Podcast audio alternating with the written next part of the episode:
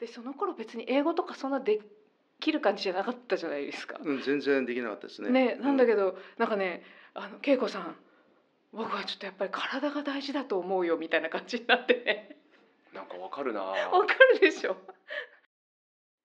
家族は怒んなかったの？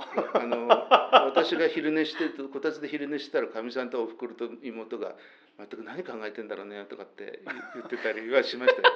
ちょっと聞こえてた、え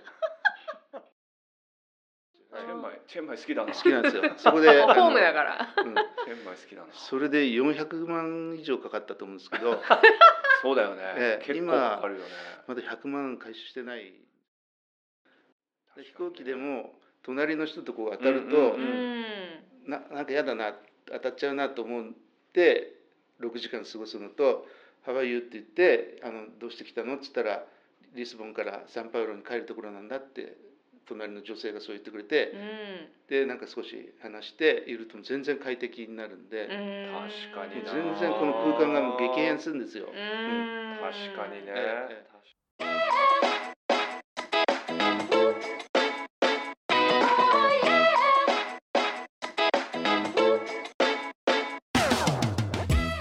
始まりました。独立後のリアル恵子です。ハッシーです。このポッドキャストは人生を本気で変えたい人のコーチをしてきた2人がこれからの時代を賢く生きるためのヒントを愉快に無責任に話す番組です毎週金曜日配信です。今日はもう私ニヤニヤが止まらなくて。そうですね。理由を。ゲスト来てもらいましたよ、どんなどんな私のはいはい、うん私の人生最初のコーチ。ああこれ以前 以前あれだね、うん。エピソードで話した。そう。確かに160回くらいだったと思うんだけどあのなんかそういえば私最初のコーチと話してたことが叶ってる気がするって。ああそういう回だったか。そうそうそう。で私あの時手紙書きたいんだよねって言ってたんだよねって結構反響の多かった回なんですよ。うんうんん。そうだね。そう。でなんか思い出してあちょっと元気かなと思ってちょっとこれ聞いてくださいって言ってあの送ってでちょっと久しぶりにやり取りして。あその稽古の最初のコーチのそう人にね。マイファーストコーチと。これあの初めて聞いてくれてる人もいると思うんでね、うん。あの僕らコーチングってことを普段やってるんですけど実際コーチングを受けるっていうこともね体験してるんですけどその、まあ、最初のこれ結構記念すべき人になるんだよね。やっぱまあそうだろうね。最初にこういろんなねこう人生のこととかねあのリアルな相談とかをするんでね。そうですか。はい。ということで呼んじゃっていいでしょうか？あもう目の前にいますからね。じゃあお呼びしたいと思います。はい。吾妻和夫さんです。はい、えーこんにちは、吾妻和夫です。えっ、と恵子さんにとってのあの最初のコーチでして、えー、恵子さんがあの最初のコーチ誰って聞かれた時、カズさんですって答えるとみんながえー、なんでそんなと言われているっていうのを聞いてますけど、そそういう私が言ったの？誰が言った？の、誰かに彼に聞きました。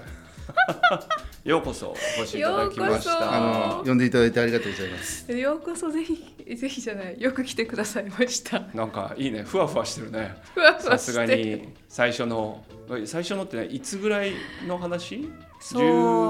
10, 10年ぐらい前？だから私がその CTI というところでコーチングを学んだのが今年でちょうど10周年なんですよね。うん。で最初は基礎コースとか受けてたけどあんまりまだコーチングにはまってなくてけどコースが進む途中であこれこれ結構すごいって気がついてでこれ結構すごいって気がついたコースのアシスタントに来てくださってたんですよ。うんうん。でその時私もあコーチングしてみたいなって思うようになって、うん。じゃあコーチングしてみるんだったらあの受けてみなくちゃなるほど。と思ってその時出会った、まあ、ふ複数いらっしゃったアシスタントの方の中であこの人にお願いしてみようと思って。うん。カズさんに「お願いします」って言ってコーチになっていただいたんですよ。それがだからそうですね。10年前の秋ぐらいだったんではないかなと思うんですね。ああそうですか。はい。久しぶりですか？お会いするのは。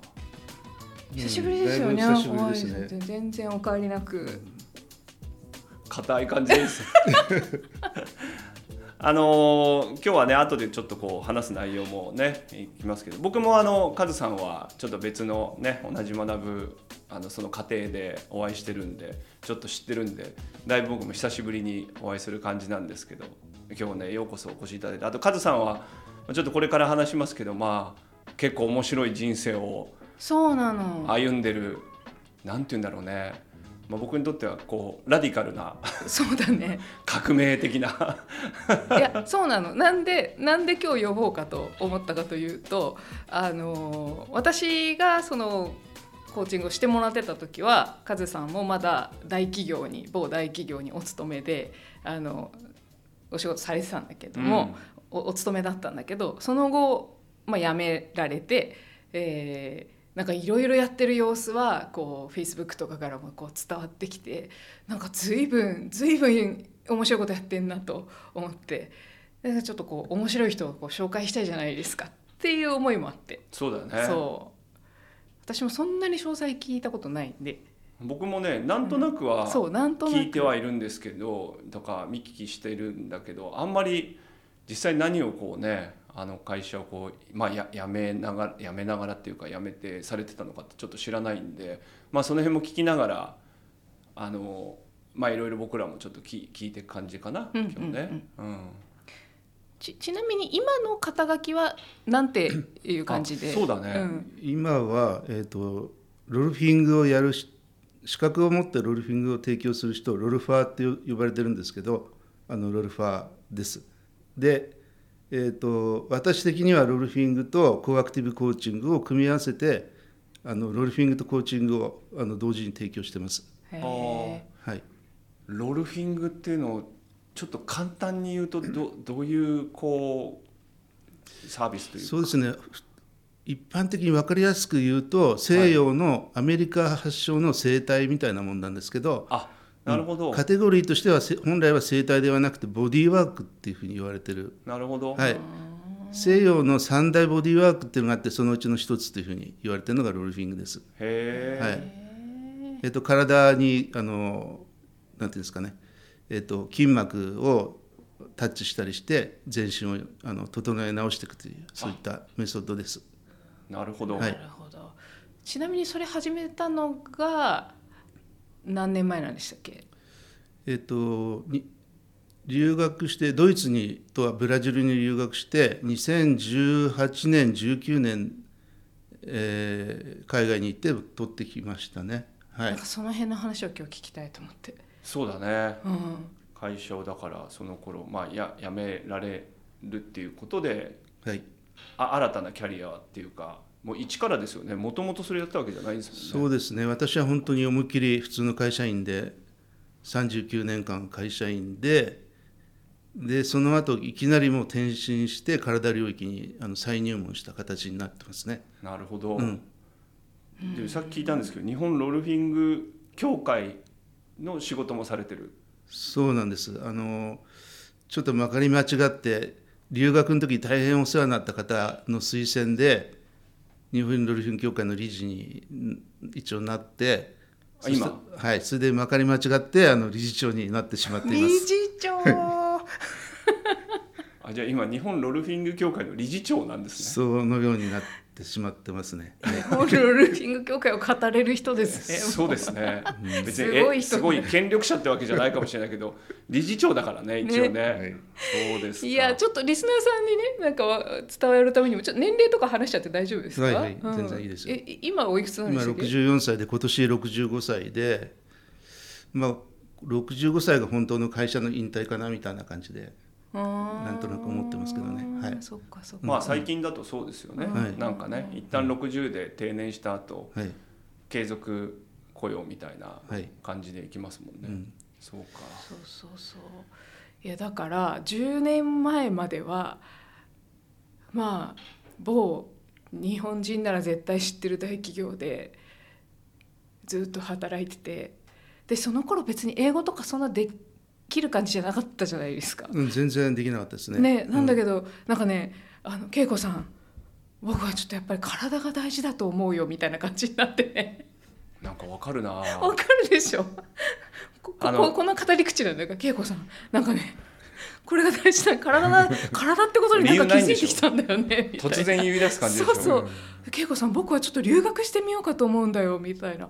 はあみたいな。確かにねあの僕もカズさんについて少し知ってることでいうとその大企業にいた時になんか社内で対話の文化が大事だって言ってなんかとにかくこう回数をやってるっていうかうん。でもなんかいろんなしっちゃかめっちゃかになったりみたいなこともあるんだけどいいからやるんだみたいななんかそういうあのなんかカズさんって結構そういううん。組織の中にいた時からなんかこうラディカルなっていうかまずやるみたいな。そうね。あ暑いし行動もしちゃうみたいな。みたいなね。そういう人だよねカオスも辞さない感じが僕はすごくいいなと思うんですけど。でも、うん、箸にそうやって言ってもらうと嬉しいんだけど結構画電飲水自画自賛で あの、えっと、従業顧客満足度調査と従業員サーベイモチベーションのサーベイの責任者だったんででそれの値が悪いんで社内にそういう対話の文化を醸成しないとこのままだとまずいよみたいな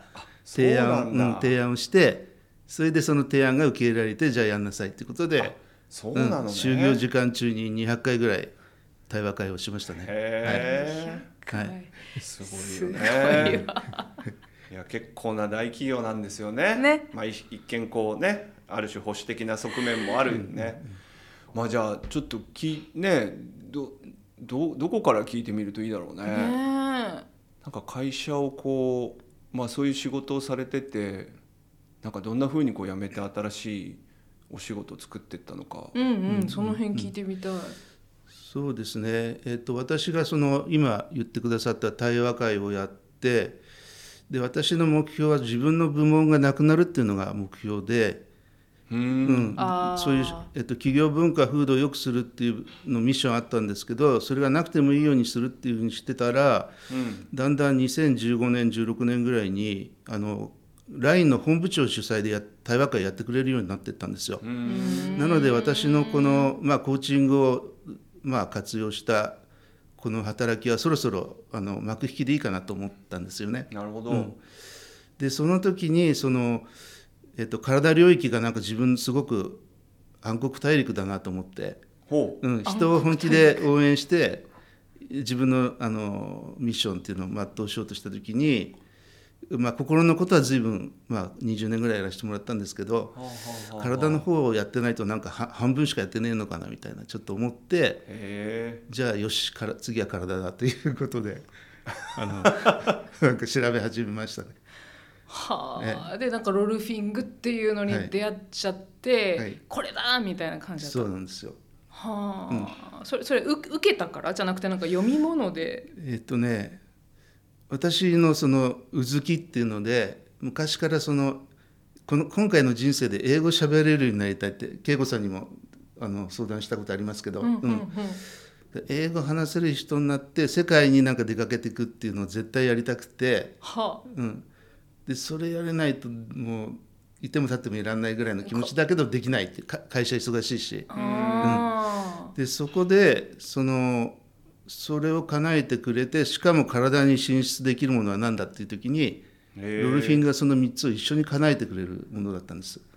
へえ、日本で資格出してくれる先生いないし海外に行くしかないしで海外の友達が一気に作れるし、はうん、それであの体領域に進出していまあとりあえずその資格もらってその専門家になる、うん、っていうのがロルフィングでしかもロルフィングがコーアクティブに似てたんですよね。あコーアクティブっていうのはそのコーアクティブ CTI でコーチングやってるうんうんうん。コーチングのことをね、コーアクティブコーチングってなんか言うんですけど。マッサージとか整体っていうと一方的なそのねああの与える人受ける人みたいなんだけど、ロルフィングってなんか双方向で共に作るみたいな感じがあるんでこれしかないと思ったんですよ。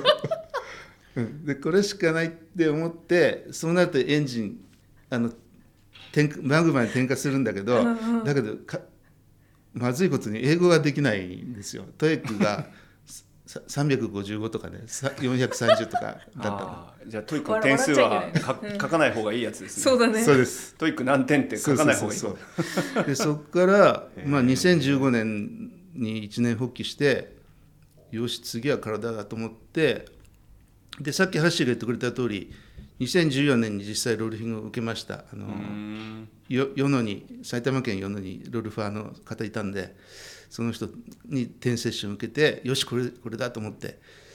で2015年の正月から朝4時起きして英語の勉強を始めました。留学,、えー留学するためにかそれそれって50半ばってことですよね。そうなるかな。そうですね。ね。はい、はい。へえ留学をするための、はい。あじゃないオンライン英会話みたいな感じ？その時はトエックをはしごにしてあの本読んだりあのう勉強したってことなんだ。音読を一冊をなんか20週ぐらい音読したりなんかあなんかやってましたね。分かんないけど。その集中力がやっぱすごいですね。うん、でその後オンライン会も、うん、もちろんやりました。ー。へえ、すごいね、なんかじゃああれなんだ。体がって言いながらもその自分が英語が喋れるようになりたいとか、うんなんか世界に友達作りたいとかなんかそういうこうもともと思ってたことも含めてなんですそうなんです。それが一,、気に達成できるウルのを見つけたぞみたいな感じだったんで。す なんかここがカズさんらしいよね。すなんかすごいよね。一石二鳥三鳥。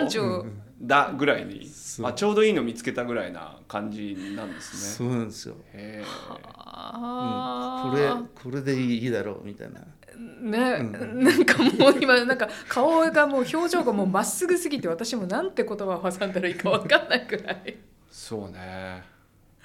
ただ家族の反対とかねいろいろあそうなんだ。何考えてんだとかじゃあその定年に向かっていくのにどうするんだとかいろいろありましたけど、へまあ、なんとかその乗り越えられましたね。なんなんだかんだ。じゃあ定年見据えて、うん。もうすぐ定年来るからよしその先はうん。もうロルファーと、はい。ロルフィングとコーチングで行くぞって言って、で世界にも友達を作るぞそうですとか言って、ね、うん。いやでーで何？どっから始めたの？海外留学をうん。したのが、はい。えっ、と2017年12月31日に、えっと実は住民票を抜いて抜いた後あのまずチェンマイに行きました。タイのね、うん。うん。で私何のボディーワーク経験もないしそういったセラピスト経験もないので、うん。ロルフィングをその受講させてもらうための経験が必要だったんですよ。前もって。ああなるほど。前提としてそういうのが必要そうなんだあーはいはいはい。で2018年4月からロルフィング受け始めるにあたり、うんまあ、事前になんか論文のエッセイ書いてだないっぱい書いて出したりなんかしたんですけどはその前にチェンマイでタイ古式にタイマッサージに入門してはあセラピスト経験っていうのを人生初めて作ったんです。セラピスト経験が必要だかそうそうらロルフィングに入門するために、に、うん、それ日本じゃダメだったねやっぱ。あどこでもよかったんですけど、よかったけど、うん、あのなんかいろいろ調べてうんそういうモデルがお一人いらっしゃったのもあるんですけど、うんうん。ロルファンになった方で、うんうん。うん。でタイに行って資格を取りましたね。資格取ってんですか？じゃあ今タイ古式マッサージの資格。タイ古式の免状を出せるしティーチャーの資格がああるんですよね。持ってるの、はい、はい、やってないけど全然。えそれ取るのに何ヶ月？3ヶ月ですね。あ三ヶ月で取れるんだ、えでも三ヶ月チェンマイにいたんですいねてものすごいプログラムでなんかいろんなあの子供たちに教えに行ったり山岳民族に教えてもらったり教えに行ったりとかあるいはケーススタディでいろんなフィードバックもらったりいろいろやって、へましたね。ー会話は何語、えっと、英語です。あ英語なんだ、うん。でそそれもその時にはできるようになってたいやなってないけどそれもあのミュンヘンでやるのも英語のこ英語なんですよね。ロールフィングのクラスって世界中。あミュンヘンはその後行くやつですね。ドイツ語じゃなくて。うんうんうんうん。だからそれの練習にもなるなと思ってそれでやってましたすごいね。ちょっとねごめんいっぱい突っ込みどころがあって、なんで住民票抜いたのとか。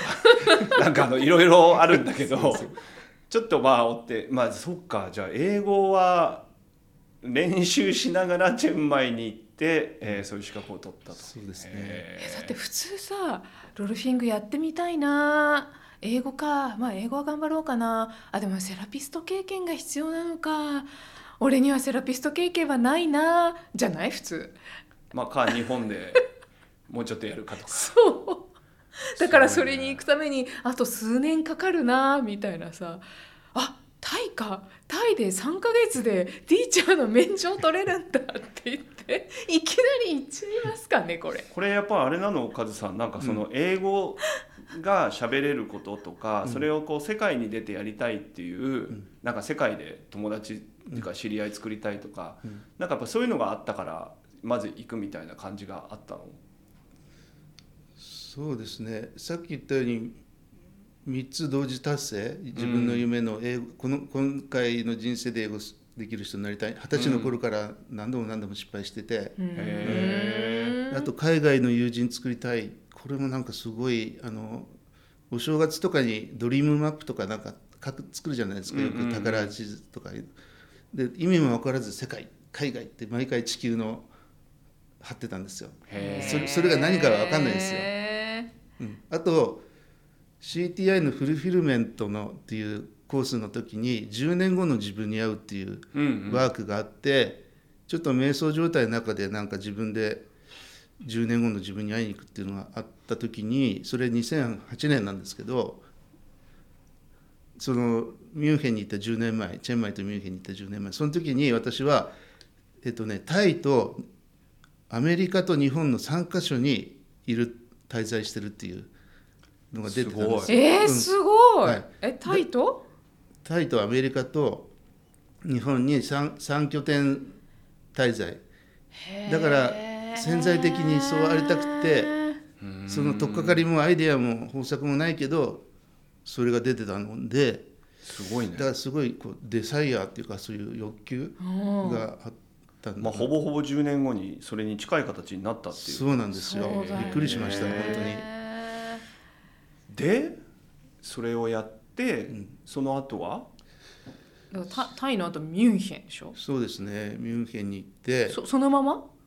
一回日本に帰国して行ってでごめんなさい。チェンマイのことを話すとなんか第二の故郷ぐらいに大好きになってそれからミュンヘンに行くつど帰り道チェンマイに寄るような生活をほう。へそしそれでチェンマイになんかあの毎回友達が訪ねてきてくれたりしてへあの CTI のコーチコーチの方もそうだしーうん。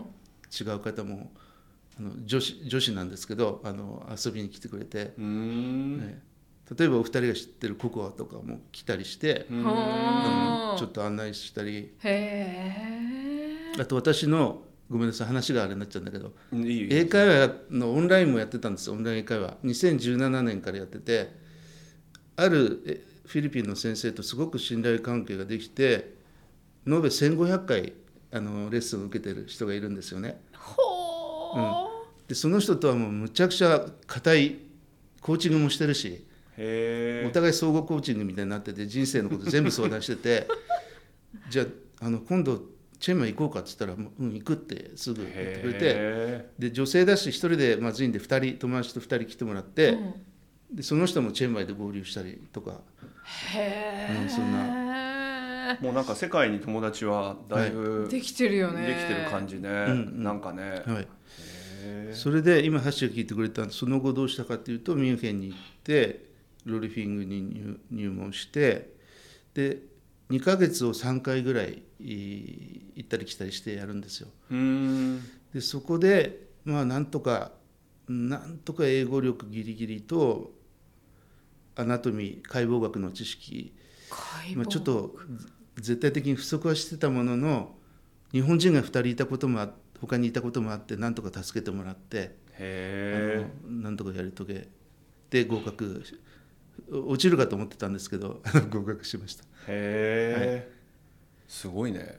すごいよ、うん、それすでえー、と2018年は会社まあよく今その世の中の趨勢でその早期退職を図ってたりするんで定年退職するよっていう誓約書にサインして最後の1年能力開発休暇で有給で1年あの休みだったんですよ。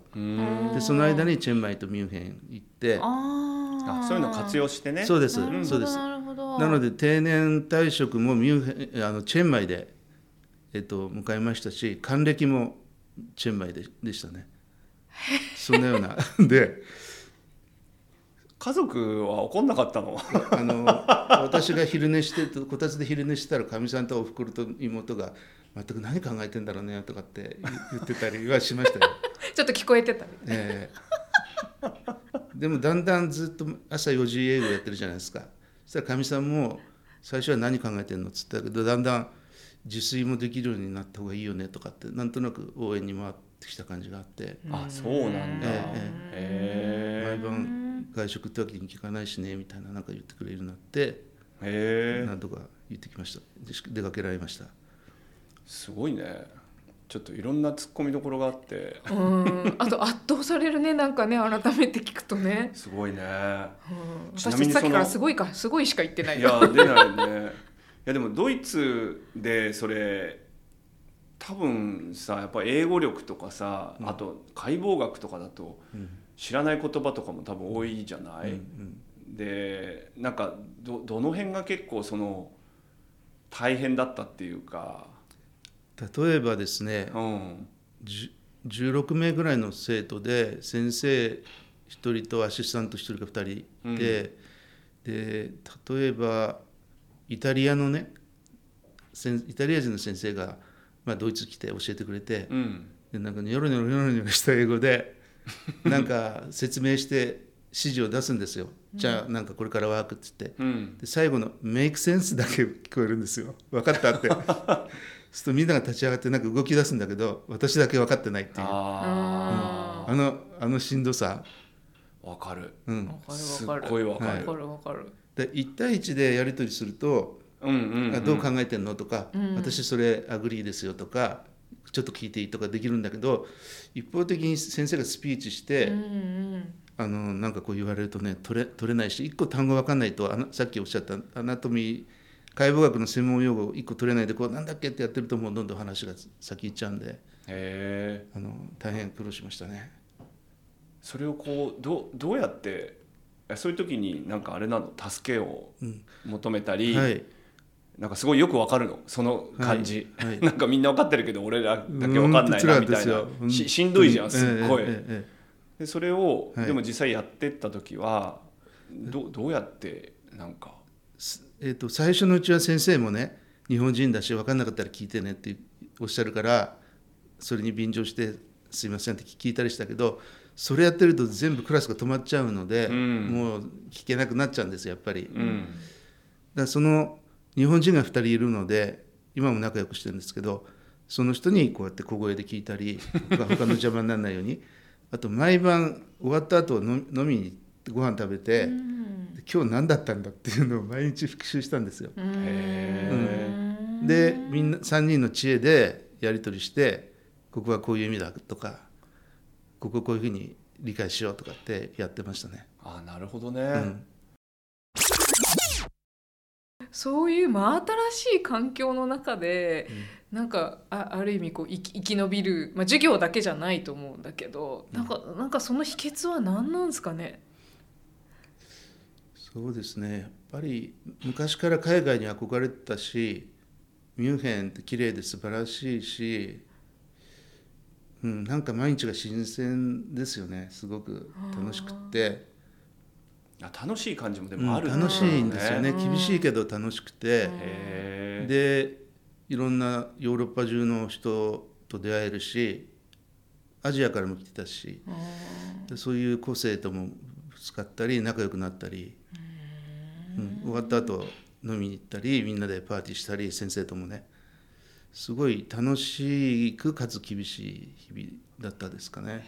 うんいやななんかさこういうお話をね、うん。あのね年齢はないっていう思うけどでもなんかこういう話をなんか20代とかから聞くと、まあ私もなんかそんなような経験ドイツに留学した時ってうんまさにそんなような感じでただ行ってみたいみたいな。でととにかく行ってみたい。それだけだったから言葉大してできないのに。なんかですごい友達ができてってなんかその感じがすごいなんか20代の頃の自分とすごいシンクロするんですよ。だから20代の子からそういう頃聞いたらああーすごいねってなんか楽しそうでよかったねっていう感じなんだけど、やっぱそれをこう一回ね会社でこうもう部長さんとかね、うん。そういうところまで上り詰めた後に、なんかそれにまたなんかもう一回ダイブするっていう感じとなんかそれまで頑張ってきたこととかに別になんかこう恨みつらみがある感じでもなくて、なんかえ今これを俺はやりたいんだみたいな感じで、だからやるんだっていうなんかすごいなんかこうまっすぐっていうかそうですねま、っすぐなんかよどみもないし恨みもないし濁りもないしうん。なんかそのままっていう感じがなんか本当にすごいなって思って聞いてる。ううん。ん、例えばこう趣味に没頭したりすすると本屋さんがこう、その趣味の本屋さんのコーナーがなんか、ま、ある日から突然違って輝いて見えるみたいなのとかう、んあと漫画に没頭するともう我も忘れてみたいななったりしますよね。だから私の場合もなんか気が付いたらそのロールファンになるっていうのが腹落ちがストーンと降りてて、うんうん、何が何だろうがなるっていう感じで 何がどうなろうがもうこれだみたいな。それだからある種の才能だね。なんか没頭するみたいなのよくさこの番組でも喋ってるけどさ。そうだね。なんか集中するとか没頭するとかなんか脇目も振らずみたいな、うん。なんかそれができるってある種才能だねここまで来ると。あとあん,、まあんまりこう理由がない。うん、あの理由はあるんだよカズさんにとってはめちゃめちゃ大事な理由なんだけども揺るがないけどでも。人に伝わる理由はあんまりないというかなんていうの？これこれこうでみたいな話じゃ多分なないじゃない？きっと、うんね。なんかこういう分野がこれから将来性がどうとかなんかそういう話というよりはもうちょっとこうカズさんのね中にあるなんかこうピュアなやりたいという気持ちをそのままやってるっていうか、うん。そこが結構すごいよねいやそれね俺なかなかできないと思うんだよねそうそうだよね。えっとその辺で言うと、えっと、私はあの CTI でトレーニング受けてきてでリーダーシッププログラムっていうでその中そのリーダーシッププログラムの柱がライフパーパスっていう自分の人生の目的を作るっていうのがさまざまなトレーニングを通じてそのそういった経験も通じたりパートナーとのあの、うんうんコーワークあのコーリードとかなんかいろんな一緒のあのそうね。ん、そういうのも通じて作ったんですよ。その人生の目的がなんかこう私的には自動プログラムのように自分を突き動かしていった。うん。でそれは何かっていうと私のライフパーパスは人の本来の姿を解き放つっていううん。あの 今 T シャツをね、はい。見せてくれてアンリます。ーシュボディーマインドなんですよね。あっていう今 T シャツなんだ、はい、体心を解き放つ、なるほどね。本来の姿を解き放つ。でも自分はコーチングって言ってマインドの方しかやってきてない。でこれからは体も両方だ。でこれでこそアンリーシュボディーマインド。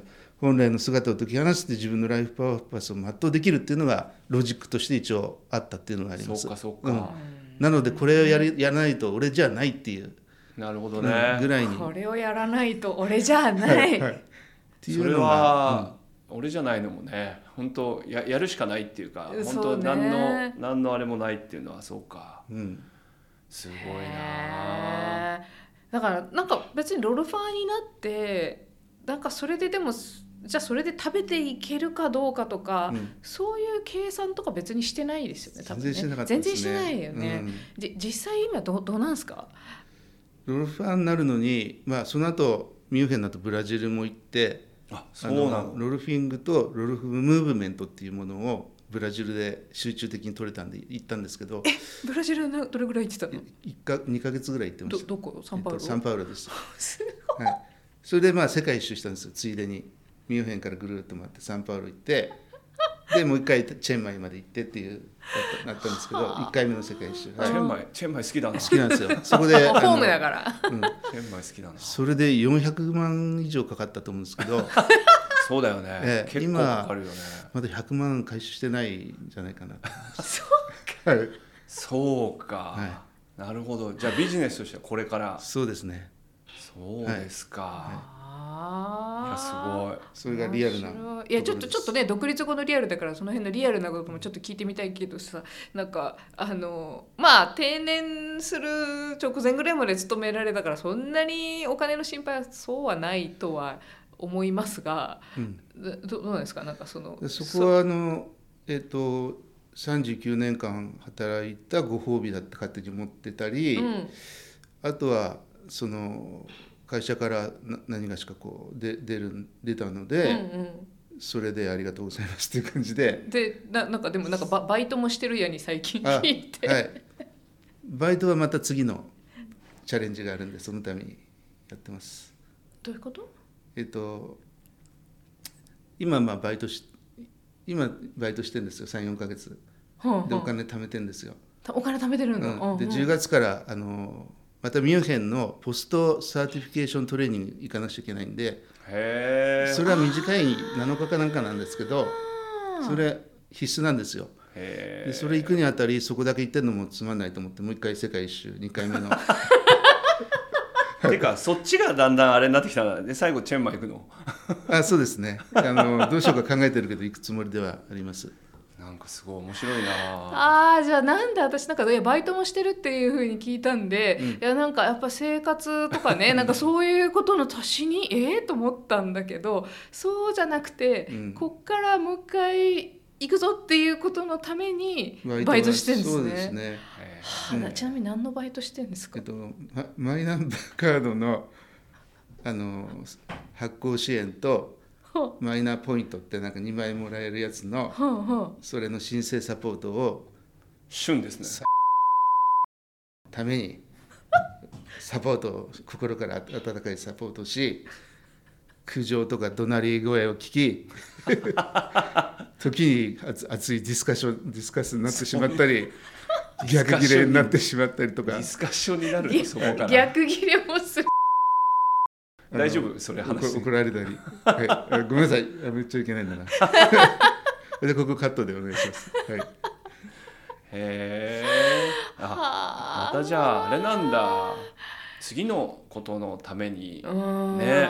いやそれ。さんまた進み続けてるわけだね。み続けてるしさ。しかもなんか大体さもらったお金でこれどう使ってこうかなみたいな風になりがちじゃないですか、もうそれぐらいになってくると、じゃなくていやまだやりたいことがあると、まだ働くぞバイトするぞってすごくない？しかも全然違う領域で。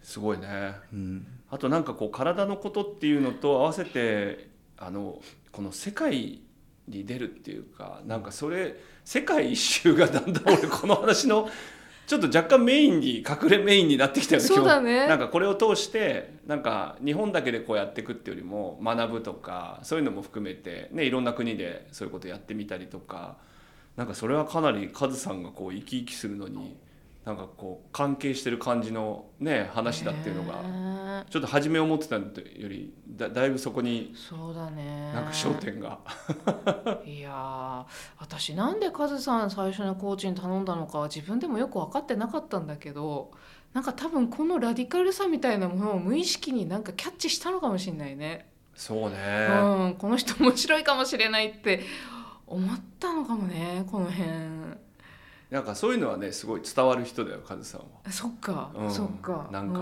いま、未だに私もよく分からない。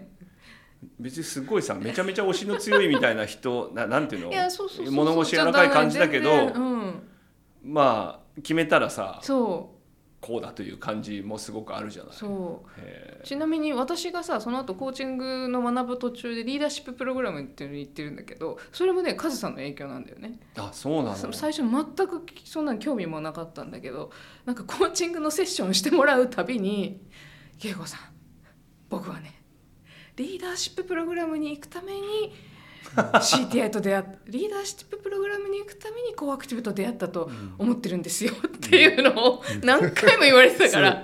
だんだんだんだん刷り込まれてて。本当にそう思ってたな、でうん。である時ある時あれ？あれ？って思って行っちゃったんですよね。多分なんか思ってること全部やるとかそ口にするとうか。そなんかカズさんそういう人なんじゃないかなと思い思ってきたかな。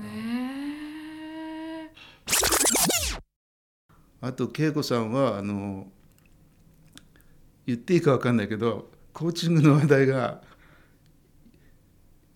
今今の恵子さんをしてたら想像できないようなコーチングの今日のお題であの遅刻しないように 遅刻しないで出勤するモチベーションはどうしたらいいですかみたいなんでね。そ結構そその辺の話題が多くて。ななんでこういう話題なのかなと思いながら。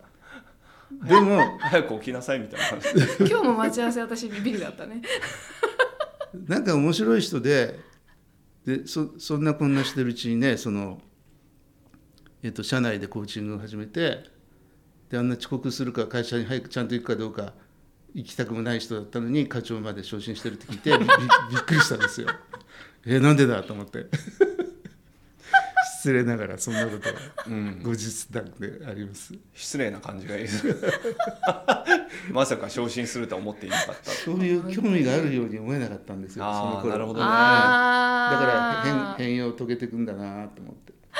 ででもでもも面白いですね。そうそうそう。コーチング始めたら私遅刻しないようになったんですよ。うんというのも朝9時8時50分始業だったんだけど8時からあの朝始業前にセッションするみたいな人とかもいたのでか会社の会議室ちょっと使わせてもらって。うん。だからそこには絶対遅刻しないみたいな。だからねコーチングに出会ったことで私は時間管理ができるようになったんですよ。ああなるほどね。そう、まあ本当にある意味そこは大事だと自分の中で感じてたらいけたみたいなそうそうそうだしなんかやっぱりこういうことをなんか当時はねゲリラ的にやってたけど、なんかもっとちゃんとやりたいと思うんだったらやっぱり権限持った方がいいと思って会社の中でだったらやっぱり管理職になってった方が、えー自分の意見通しやすいとか。へなんーかちゃんとちゃんとできると思ったからなんか管理職になるのも悪くないっていうふうになんか途中で思ったんですよね。うん、それはもうコーチング受けた頃というよりはその後々の話だけれども。まあカズさんもさとはいえ管理職だったみたいなこともさ、うん。なんか影響あんのかもね。そうなんかそういう人がこんな面白くなんか生きてるのを目の当たりにして 意外と悪くないと思ったのかもしれないね。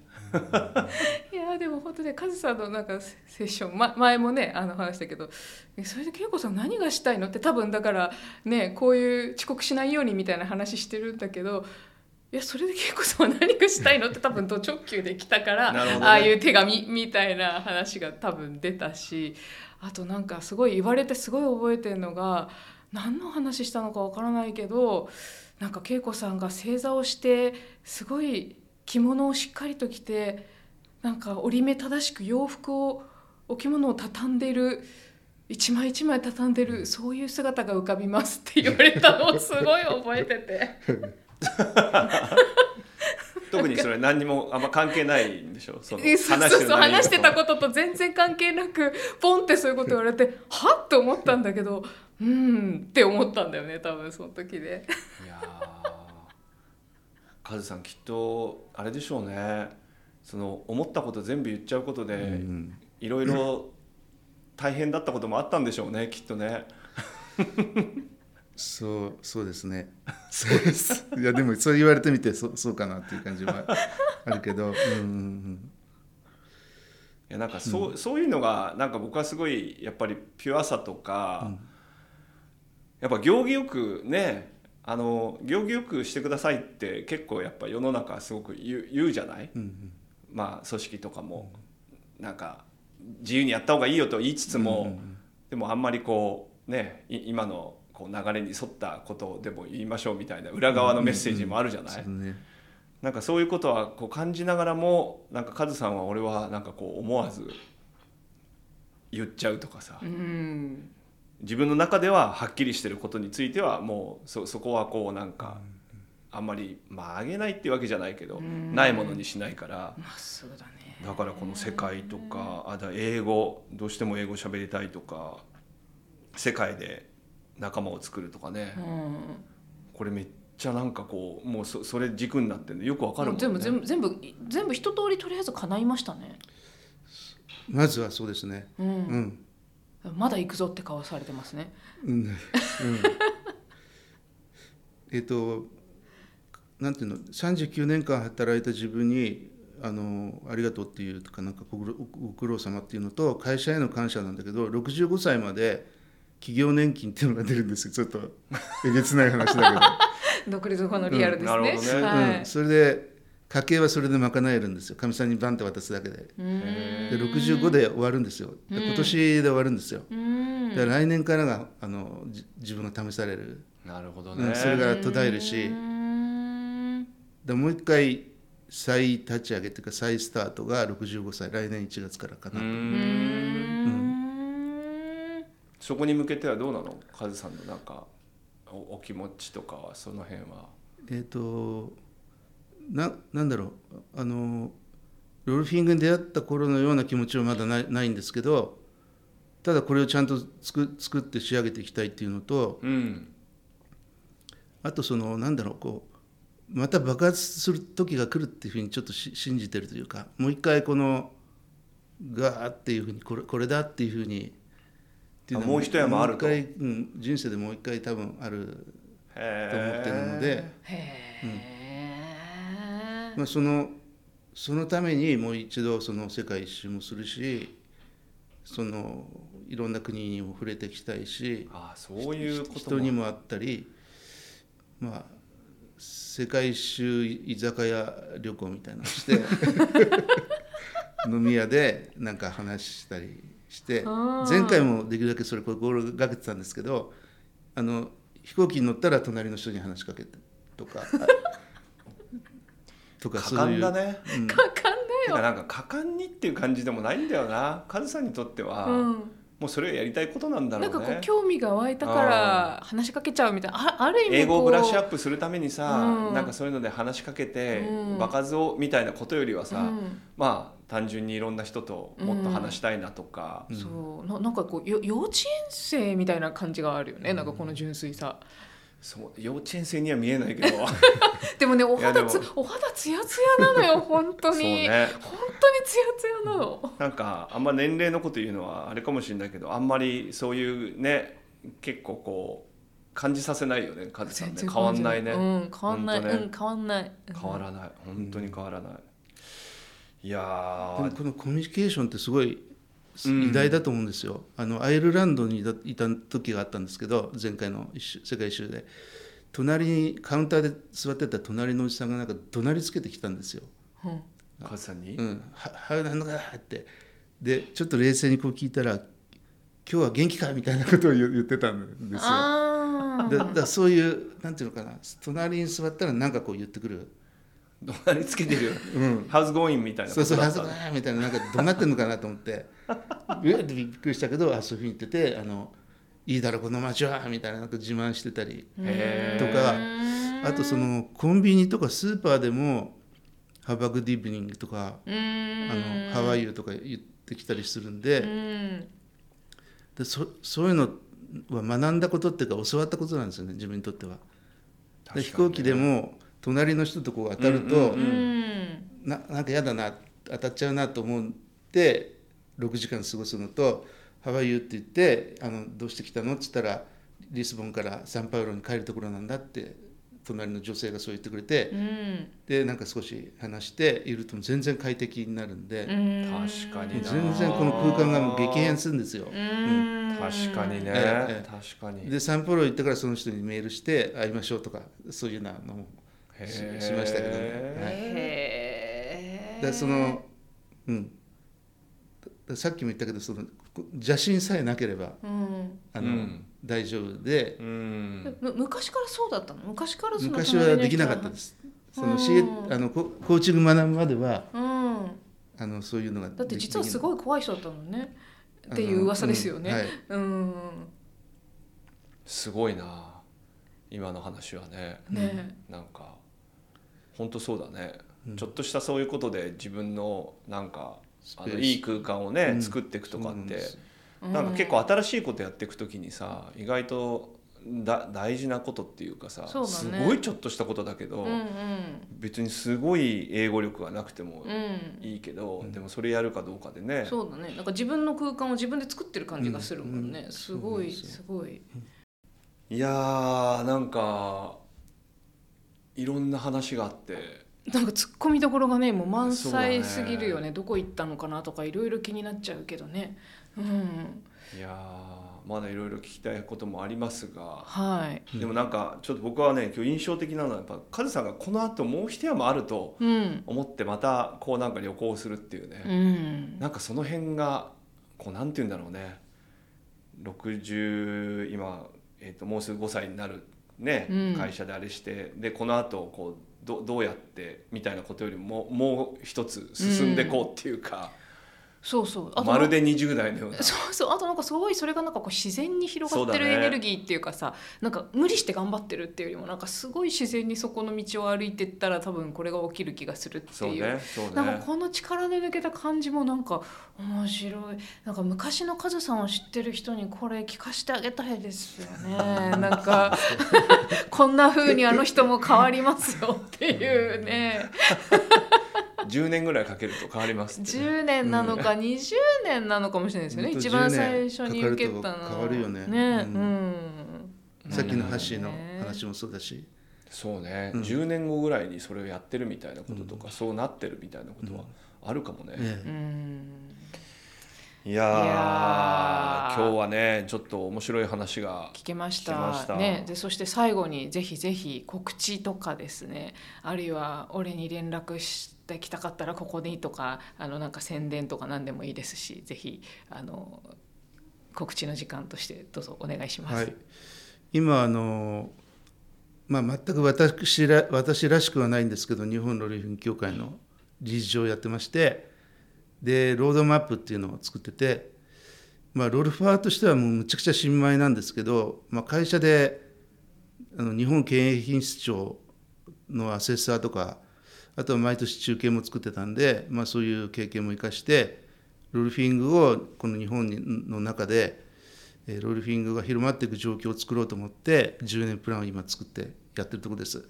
ステップ123としてこの認知を広げてで人生100年時代にあの人々の健康にあと健やかな人生とかウェルビーイングに貢献少しでもできたらなと思ってお届けできたらなと思ってやってます。でまだまだ知ってる人いなくてロルフィングっていうと8割ぐらいの人がドルフィングそれって、えっと、イルカと泳ぐのとか言われちゃうんですけどあの、うん、少しずつあの必要な人に届くように心を込めて広げていきたいと思ってるので、えっと、ライフスタイルを良くしていくときにあそういう選択肢もあるんだなっていうことでボディーワークそしてロルフィングっていうのを、まあ、自分にご褒美として提供してあげるのも一アイデアだと思うので。えー皆さんあのご存知なかったかもしれないんですけどロールフィングっていうのも一つあのあなたの健康に寄与できるものかもしれないので出会っていただけたら嬉しいなというふうに思います。なんかじゃあ、ロルフィングスペース吾妻和夫とかってうん検索すると、はい、なんかアクセスできるんですあできます。うんでなんかウェブページとかあればねあります。のリンクを貼っておきましょう、概要欄に。じゃあ、はい。後で概要欄に貼っておきましょうかね、うんうんうんで、えっと、ヤゴビジネスネームアンリッシュボディーマインドで体と心を解き放つということであの、まあ、コーチングも生かしながらロールフィングをお届けしていけたらなというふうに思ってるので、えーまた皆さんどなたかと出会えることを楽しみにこれからもやっていきます。はいありがとうございました。ありがとうございましたカズさんでした。ありがとあうございます。ありがとうございまます。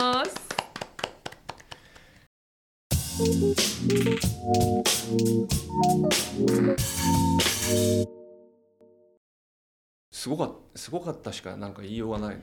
いパワーが。いやななんかさそうなんだよ多分多分なんかいろんなドタバタカズさんのことだからいろんなドタバタがあってすごいいろんな失敗とか多分いろいろしてるんじゃないかなとか気づいてねえかも。いやそう思うんだけどあの人。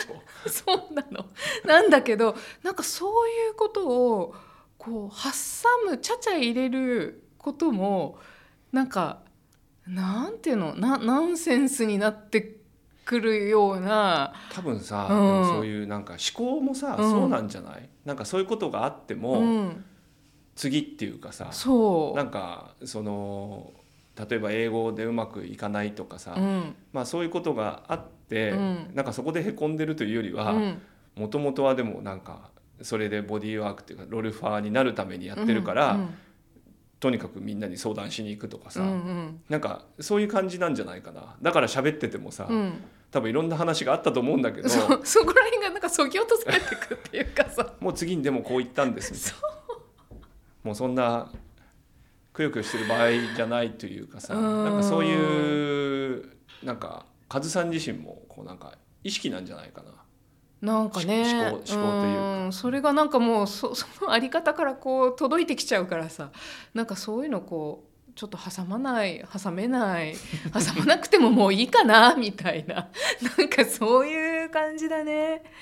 すごいね。いやーなんかなんか久しなんていうのこうピュアなものに触れた清流の清い川の流れに触れたようなそんな感覚だよ私は今。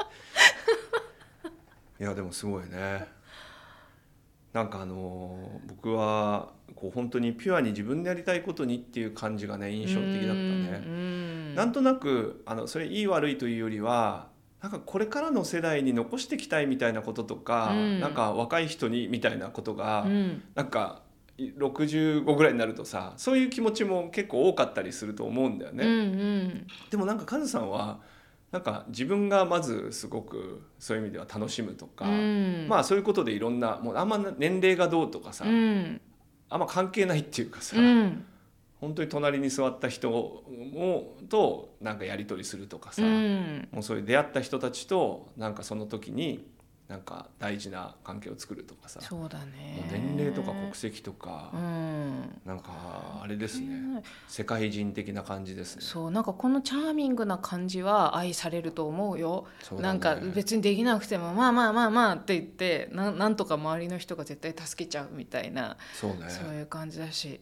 あと私ももう一個思ったのはあれだよね。なんかここれぐらいの年年齢になってくるとさなんかこう終わりを人生の終わりを見たりするじゃんなんかだから死ぬまでにこれをやらなくちゃとかさ、うんうん。なんかまあ、そういうのあるもんね。ねえねえななんかで死ぬもマネーリストみたいな、ね、えそうそうそう。なんかそういう感じじゃないっていうかさ。そうね。なんか死ぬ感じがしないっていうか どこまでも生き死続けぬ？死ぬだろう。え死ぬんだけどなんかどこまででも生き続ける感じでなんかあの時にこうその時にこうなってしまわないようにじゃなくてなんかまあ本多分あんま当に関係ないんだろうな。今今これをやってみたいと思ってるんだよねってまあ、いう、本人がどう思ってるかわかんないけど、うん。多分なんかあの今死んでも、うん、なんかあんまり後悔しあない。あそれはそうだろうね、うん、なんかそういうふうに今できることを、うんうん。まあ、最大限なんかこうベスト尽くしてるベストっていうかな楽しんでる、うんいや楽しんでるって感じがそんな感じがしましたね。いいいですね。はい。なんか現れました。夏休みは心現れてきたんですけどさらに現れました。洗ってください。はいはいあと久しぶりにお会いできてすごい楽しかったです。そうだね、うん。なんか私あんなことコーチングで言ってたんだなと思って。で、うん。しょっぽいテーマだね。いや本当に一番最初だったからさ。いや本当に。わかるよ。これ今冗談で言ってる それはあなたにとってとっても大事なねそういやいやいや。テーマなんですけどね、何をテーマにしたらいいか最初わかんないじゃないですか。でも覚えてないよね。何を言ったのかこの番組では感想やリクエストなどお便りをお待ちしております。みんなで考えてみたいことなどもお気軽に概要欄にあるお便りフォームからお送りください。番組中にお便りが読まれた方はハガキまたはステッカーをお送りします。また Spotify、Apple Podcast、Amazon Music、Audible でのフォローおよび星マークでの評価もぜひよろしくお願いいたします。今週も聞いていただいてありがとうございました。また来週。バイバイ